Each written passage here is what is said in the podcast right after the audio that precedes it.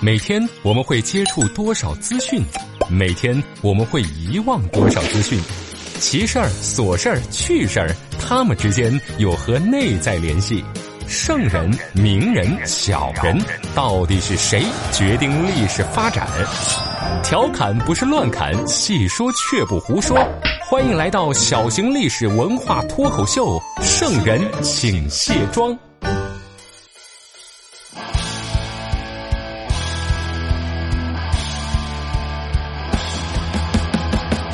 各位好，您现在收听到的是《圣人请卸妆》，我是刘佳。明武宗朱厚照呀，是一个办事果断、崇尚武力的皇上，弹指间呢解决了大太监刘瑾。他十五岁登基做皇帝，二十岁出头的时候呢，跟皇太后产生了不同的政见，所以呢，皇太后暗令皇后呀对他严加管束。可这样性格刚烈的男人当然不愿意被别人看管着呀。明武宗干脆啊避开宫中的后妃，搬到了自己盖的豹房里边居住。这个豹房呢是豹子的豹，原来啊是皇帝为自己打造的一个高端会所。这里边养着什么狮子呀、老虎呀、花豹呀这些野兽。按照明武宗原来的打算呢，朕的豹房呀那不是什么烟花柳巷，那就不设置什么女眷了，日常起居由太监们服侍着就行。可是日子一长，这年轻气盛的武宗呢，有点憋不住了。于是呀，他下令各州府尽选美女，充实豹房生活。选到豹房里来的佳丽呢，虽然能受到皇帝的专宠，也可以享尽荣华富贵，你但是就不能像后宫当中的嫔妃一样享有各种名号，只能做一个有实无名的人。在豹房这地方呢，充其量就是明武宗的玩物，想不想封名号？那就得看他的心情啊。诏令下达各地方之后呀，经过地方官一加工，哎，就说是明武宗要选妃了。这一时间，在各地掀起了选妃的高潮。咱们今天的故事主人公王满堂，就跟明武宗的这次选妃有关系。走着。豆蔻少女试鸾坡，午夜天风伴玉珂。浣衣苦洗留豹门，前清门外泪痕多。明朝的浣衣皇后是怎么一回事儿身份尊贵的皇后为啥会亲自洗衣服呢？霸州美人是怎么飞上枝头的？她的结局究竟如何呢？今天的听见历史就跟大伙儿聊一聊浣衣皇后王满堂。朝是咱们中国历史上为数不多民间姑娘可以通过层层选拔当皇后的朝代。明朝一共存在了两百七十六年，闹过起义，有过党争，太监专权的事儿啊多到数不胜数，可唯独没有过外戚专政。这跟他的政治制度呢，当然有非常大的关系。在明朝生活的民间姑娘呀，如果想要加入后宫阵营，第一步就是海选。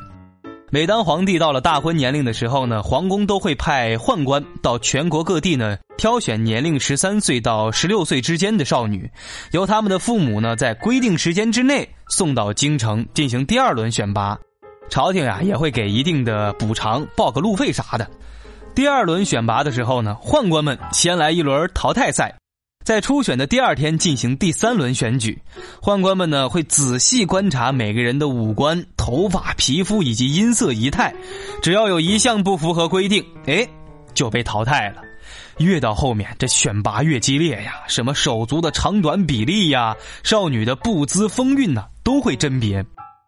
过了这几关的女子呢，就成了宫女，但能不能成为后妃，还得进一步的观察。一直到了最后，皇太后、皇上这些人呢，才会在几十个人当中对几位美女啊进行册封。这一趟选下来，那可比现在的选秀节目难多了。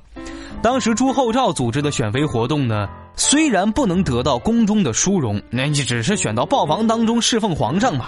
可是能待在皇上身边受到宠爱，这些名分儿，他不就是皇上动动嘴的事儿吗？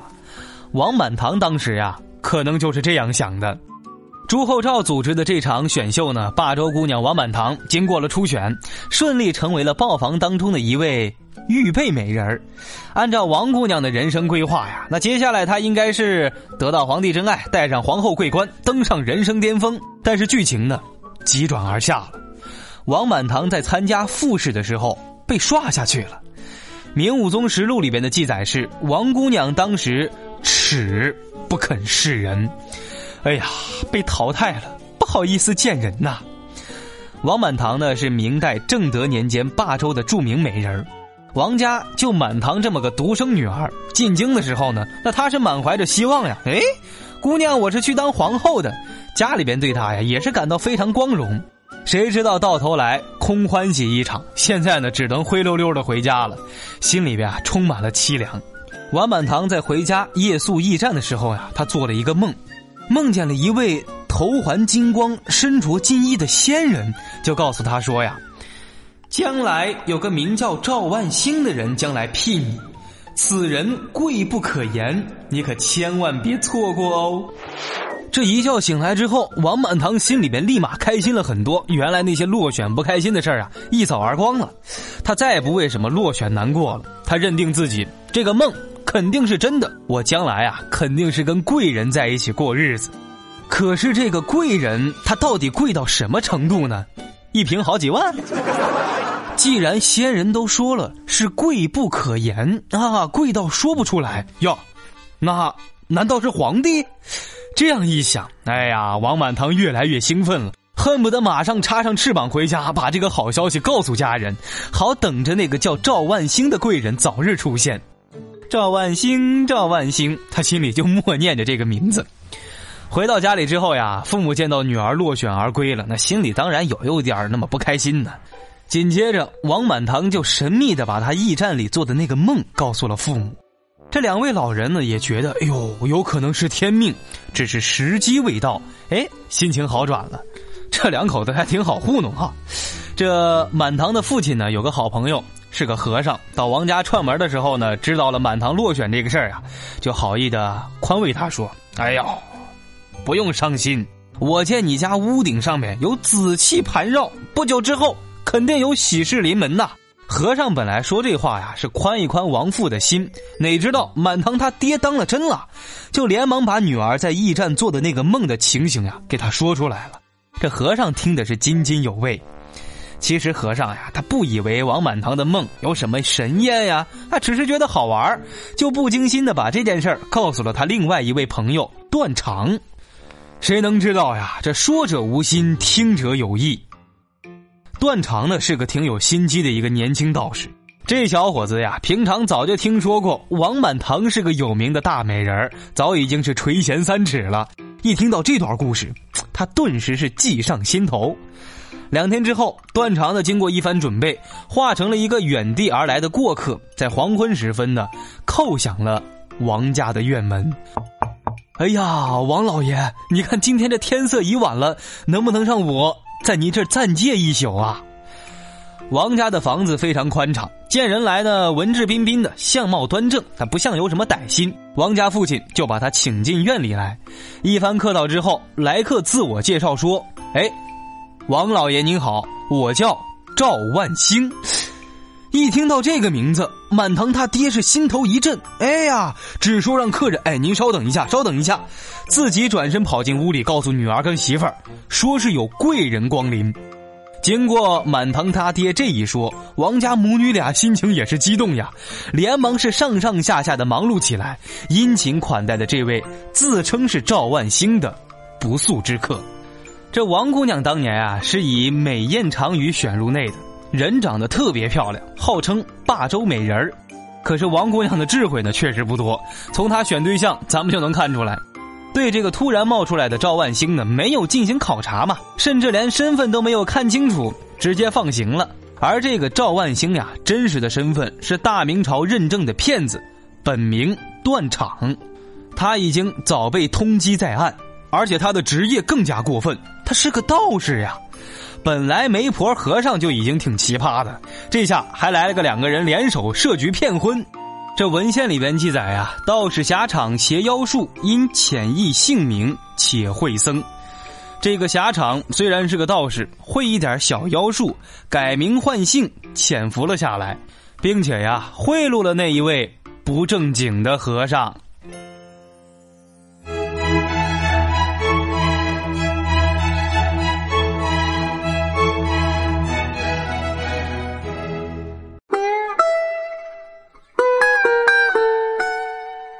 段场呢是个野心非常大的人，他得到了岳家的财产和美艳如花的妻子之后呀，他又产生了一个新的奢望，他一心想寻着王满堂那个美梦，想成为一个真正的贵人。一番深思熟虑之后，他开始实现自己的梦想了。首先啊，他托了一个昔日做道士时候认识的一些同道友人呢，四处开始传播着王满堂那个奇梦。这一下，这个梦的意思就变了。原来是王满堂觉得这个梦呢，能嫁给一个贵人，过上好日子。这一下让断场一说，觉得自己就应该是那个贵人，谁能够贵不可言呢？这就有点想要当皇帝的意思了。这道士的话呀，很容易蛊惑人心的。很快，市井当中大家就纷纷议论着：“哎呦，那王满堂是皇后命，那他的夫婿赵万兴，那肯定就是将来的贵人呀！跟着贵人干，哎，咱们也能过上荣华富贵的好日子呀！”就这样，段场呀，以赵万兴的名字成了家喻户晓的一个神奇人物。一批市井少年主动的投到了他的门下，这地方乡绅也开始纷纷的支持他，大家都想着呀，跟贵人沾沾光，将来如果贵人得了天下，那自己也能捞个什么一官半职的。渐渐的，段长手下积聚了一批人马，霸州城中形势不变，他就仿照古代起事者的一些惯例呢，把人拉到了附近深山密林当中，建立了一个山寨，并且呀，不断扩充发展，准备。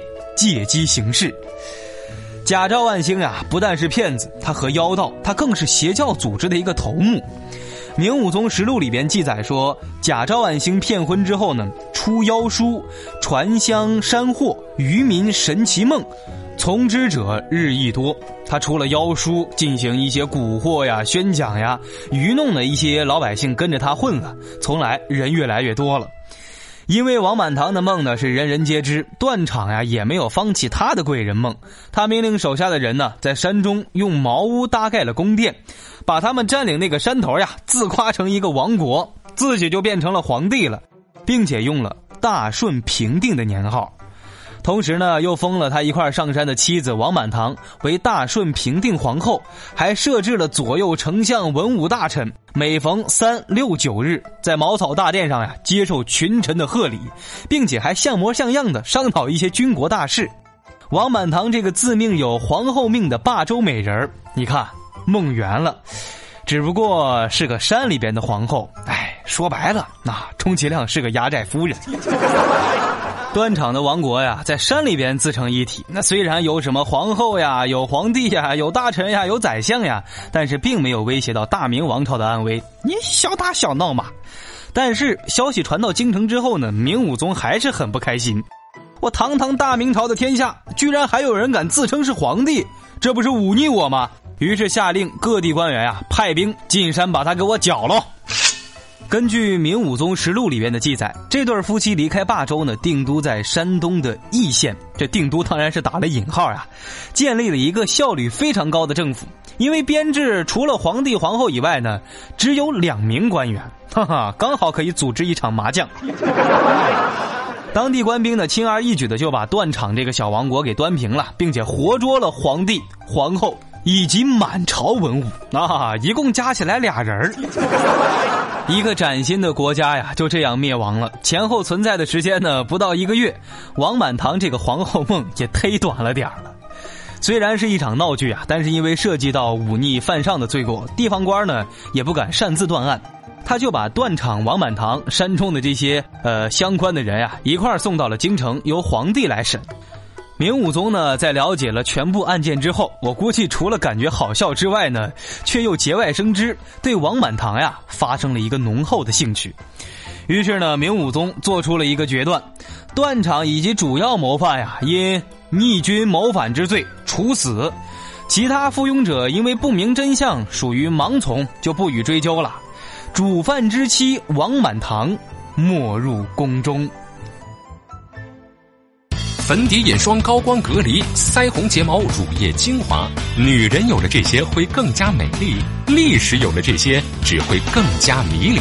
卸妆看历史，观点更清晰。这就是咱们的圣人请卸妆。欢迎回来，这里是圣人请卸妆，独孤家向您请安了。根据《大明律》里边呀，对于谋反者的处罚是凌迟处死。祖父、父子、孙、兄弟以及同居的人年十六者以上斩。王姑娘呀，真的是幸运，不仅免去了一死，明武宗在审理这个案件的时候呢，估计自己也被逗乐了。哎，这个姓王的小姑娘挺有意思呀，将王满堂呀没入宫中。明武宗本来的意思呢，是意思把他带到豹房里边呀，满足他的好奇心。谁知道官员在执行命令的时候呢，误解了明武宗的意思，以为要把王满堂呀以罪犯之妻的身份带到宫里边，让他在宫里边呀充当奴婢，以示惩罚。于是呢，把他分配到宫中的浣衣局做洗衣女去了。明武宗是等了好几天，耶，这个满堂怎么还是没来呢？经过追问才了解到情况呀，下令啊，把这个王满堂从浣衣局调到了豹房来侍奉自己。上次选秀的时候呢，王姑娘还是少女，这次相见呀，已经是少妇了。而王满堂当初嫁给赵万兴，只是想完成自己的贵人之命，可是现在骗局被揭穿了，他该怎么面对这个真正的皇帝明武宗呢？王姑娘可能是这样想的：哎呀，之前当了个假皇后，现在机会来了，我有机会当真皇后了呀！哎呀呵，那这还真是念念不忘，他必有回响啊！明武宗做出了一个惊人的决定，他要娶了王满堂。这时候呢，明武宗刚从江南游历归京呀，途中感冒生病了，本来应该调养休息一段时间，这一下子得了一个千娇百媚的王满堂，他就没消停下来。明武宗呀，曾经多次戏称王满堂为皇后，并且发誓：哎，朕以后呀，就要立你为皇后。可是这个承诺呢，还没来得及付诸实践，在王满堂进入豹房不到一个月的一个晚上，明武宗便在王满堂的怀中啊一命呜呼了。造化弄人啊！王满堂每次在最关键的时刻，总是被命运捉弄了。明武宗驾崩之后，明世宗继位入主大明宫。这明世宗在派人清理豹房的时候呢，发现了王满堂这个没有任何名分的女人。经过进一步的调查，又在浣衣局的名册当中发现了她的名字，于是啊，就把她送回了浣衣局为奴了。大家背地里就戏称她是浣衣皇后。可怜王满堂呀，这个霸州美人做了半辈子的皇后梦，最后也只能是洗着衣服陪她过日子了。王姑娘洗衣服是真的，做皇后呢却一直没有得到名正言顺过，可以说是一个有实而无名的皇后。当然了，如果说她曾经堂堂正正的被封为大顺平定皇后，但实际上她只不过就是一个山寨的压寨夫人嘛。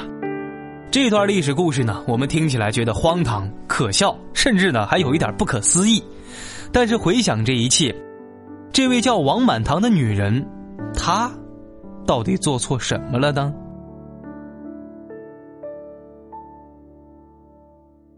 节目最后呢，咱们来公布一下上周在新浪微博里边转发我那期节目的获奖名单啊！这位叫阳光下的小狮子安，哎，恭喜这位朋友啊，是来自陕西的。